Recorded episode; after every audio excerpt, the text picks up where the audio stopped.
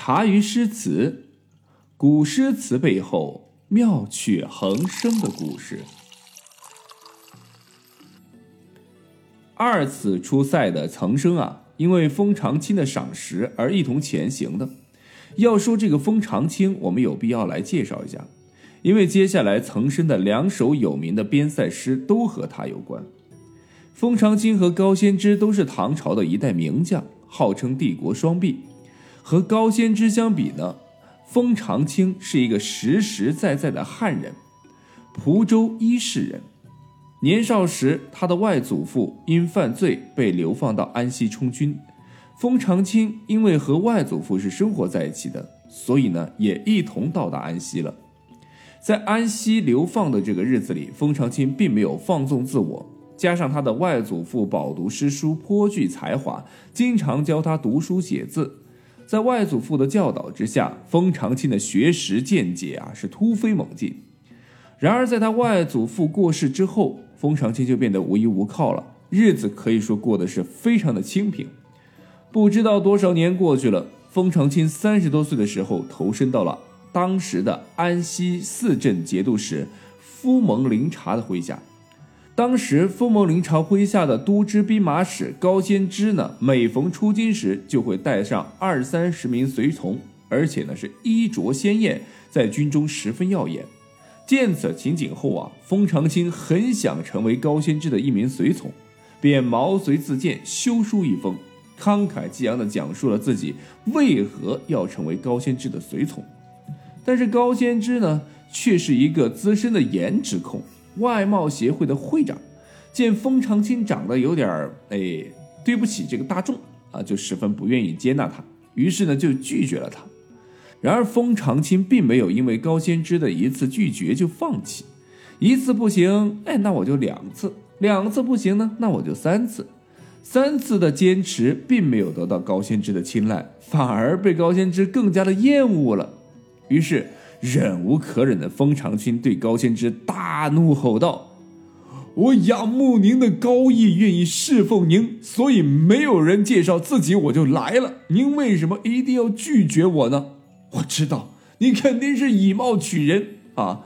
您这个以貌取人的毛病会把子羽看错，您还是考虑一下吧。”作为资深颜值控的高仙芝，待封长清发完牢骚后。还是没有接纳他，但是封长清依旧没有死心，一如既往的每天在门口等候高仙芝的到来。最后，高仙芝实在是被磨得没有办法了，就应允了封长清做他的随从。天宝初年，西部的达西部族呢是发生了叛乱，唐玄宗李隆基呢就命令时任的安西四镇节度使夫蒙林察前去平叛。封莫林察命高仙芝带领两千精锐起兵，从阜城向北，直至啊零岭下士截击叛军。达西部呢，因行车劳顿啊，人和马都非常疲惫，因此呢，几乎被唐军呢是全部俘获或者是杀死。平叛达西一役，唐军大胜。封长清在军帐中私下写好了捷报奏表啊。结书中呢是详细的陈述景眼、泉水驻军等地胜敌的情况，还有战术，条理非常的清晰。高仙芝想说的，封长清都周到的替他说完了。高仙芝因此呢是大为吃惊，便马上采用。嘿，这到哪儿去找？何等好事儿啊！这就像我肚子里的小蛔虫一样的啊！我想说什么，他就写出来了。嗯。回军后，众人就询问高仙芝捷报是何人写的。高仙芝答道：“捷书呢是出自自己帐下的随从封长清之手。”此后，封长清被人刮目相看了。达西一役也开始了封长清为主官的这样的一个生涯。凭战功，他被授予了叠州庶主任判官，也就是曾生现在的职务。此后呢，他获得了很多的军功啊，然后呢，也获得了很多的官职，比如说这个呃守镇将、果毅、折冲等。到了天宝六年（公元747年），封长清随高仙芝打败了背叛大唐的小勃律。高仙芝凭借战功取代了封蒙林察的安西四镇节度使的职位，而封长清呢，也跟着因为获得了战功啊，经高仙芝的推荐，成为了庆王府陆氏参军，充节度判官，赐紫金鱼带。不久呢，又加朝散大夫，专门负责四镇的仓库、屯田、甲帐、支度、营田等事宜。以后高仙芝呢，每次出征啊，常令封长清呢为留后使。封长清很长一段时间都是跟随高仙芝作战。高仙芝若高升，封长清呢也必然跟着高升。后来，封长清也做到了安西四镇节度使的职位。天宝十三年，封长清入朝，被唐玄宗授予御史大夫，而且他的一个儿子啊也被授予了五品的官职。好了，终于到了封长清带领岑生二次出塞的时间了。这一年，封长清率军进攻大伯律国。岑生立马就写出了一首《走马川行》，奉送封大夫出师西征的一首诗，献给了封长清。君不见走马川行雪梅边，平沙莽莽黄入天。轮台九月风夜吼，一川碎石大如斗。随风满地石乱走，匈奴草黄马正肥，金山西见烟尘飞。汉家大将西出师，将军金甲夜不脱，半夜行军歌相拨。风头如刀，面如割，马毛带雪，汗气真。五花连前悬作冰，木中草席燕水凝。胡骑闻之应胆折，料知短兵不敢接，车师西门。处献捷，哎，这首诗是不是有那个《将进酒》的感觉啊？君不知，呃，君不见黄河之水天上来的感觉啊？这首诗啊，主要表现了军队的茫茫沙海、风吼冰冻的夜晚进军的情景。环境虽然恶劣，但将士们却充满了高昂的战斗气质。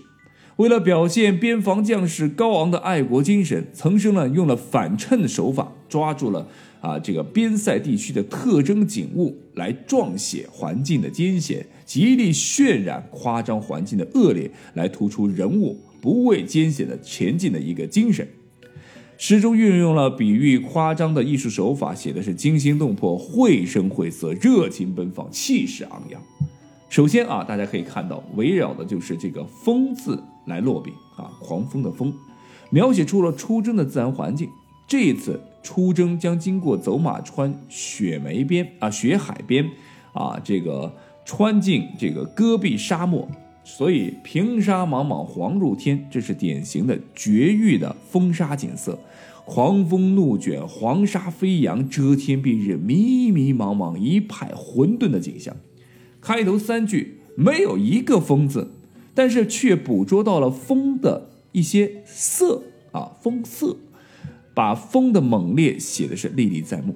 这是白天的景象，哎，轮台九月风夜吼，一川碎石大如斗，随风满地石乱走。对风由暗写入到了明处，行军呢由白天呢也转入到了黑夜，风色依旧还是看不见。便转到了写风声，狂风像发疯的野兽在怒吼，在咆哮。这个“吼”字啊，形象地表示了这个风猛之大呀。接着又通过写石头来反衬这个风大，斗大的石头居然被风吹得满地滚动。再写一个“乱”字，表现的更加是这个风的狂躁性。平沙莽莽这个句这一句是写天，石乱走这一句呢写地。三言两语就把环境的险恶生动的勾勒出来了。岑生啊，厉害呀啊！下面写匈奴利用草黄马肥的时机发动了进攻。金山西见烟尘飞的这个当中的“烟尘飞”三个字，形容了暴紧的烽烟如同匈奴铁骑卷起的尘土一起飞扬，表现出了匈奴军旅的气势，也说明了唐军是早有戒备的。下面呢，这首诗啊，开始由造境变为了写人。诗歌的主人翁就是顶风冒寒前进的唐军将士开始出现了。岑参很善于抓住典型的环境和细节来描写唐军将士的勇猛无敌、飒爽英姿。如环境是夜间，那么就是将军金甲夜不脱，以夜不脱甲写将军重任在肩，以身作则，睡觉都穿着金甲，随时可以起床啊来进行战斗。半夜军行歌香波，写半夜行军。从歌香波的细节可以想象一下啊，这夜晚一片漆黑，和大军呢是急速的前进，军容整肃严明的情景。写边地的严寒，不写千丈之坚冰，而是通过几个细节来描写表现的。风头如刀，面如戈，呼应了前面疯狂之大啊的描写，同时呢，也是大漠行军最真切的感受。这个马毛带雪，汗起针，五花连前旋作冰，战马在寒风当中奔驰啊，那个蒸腾的汗水立刻在马毛上是凝结成冰。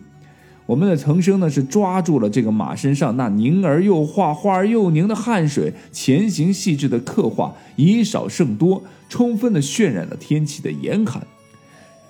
环境的艰苦、临战的紧张气氛都被我们岑参描绘的是活灵活现，看了之后就是身临其境。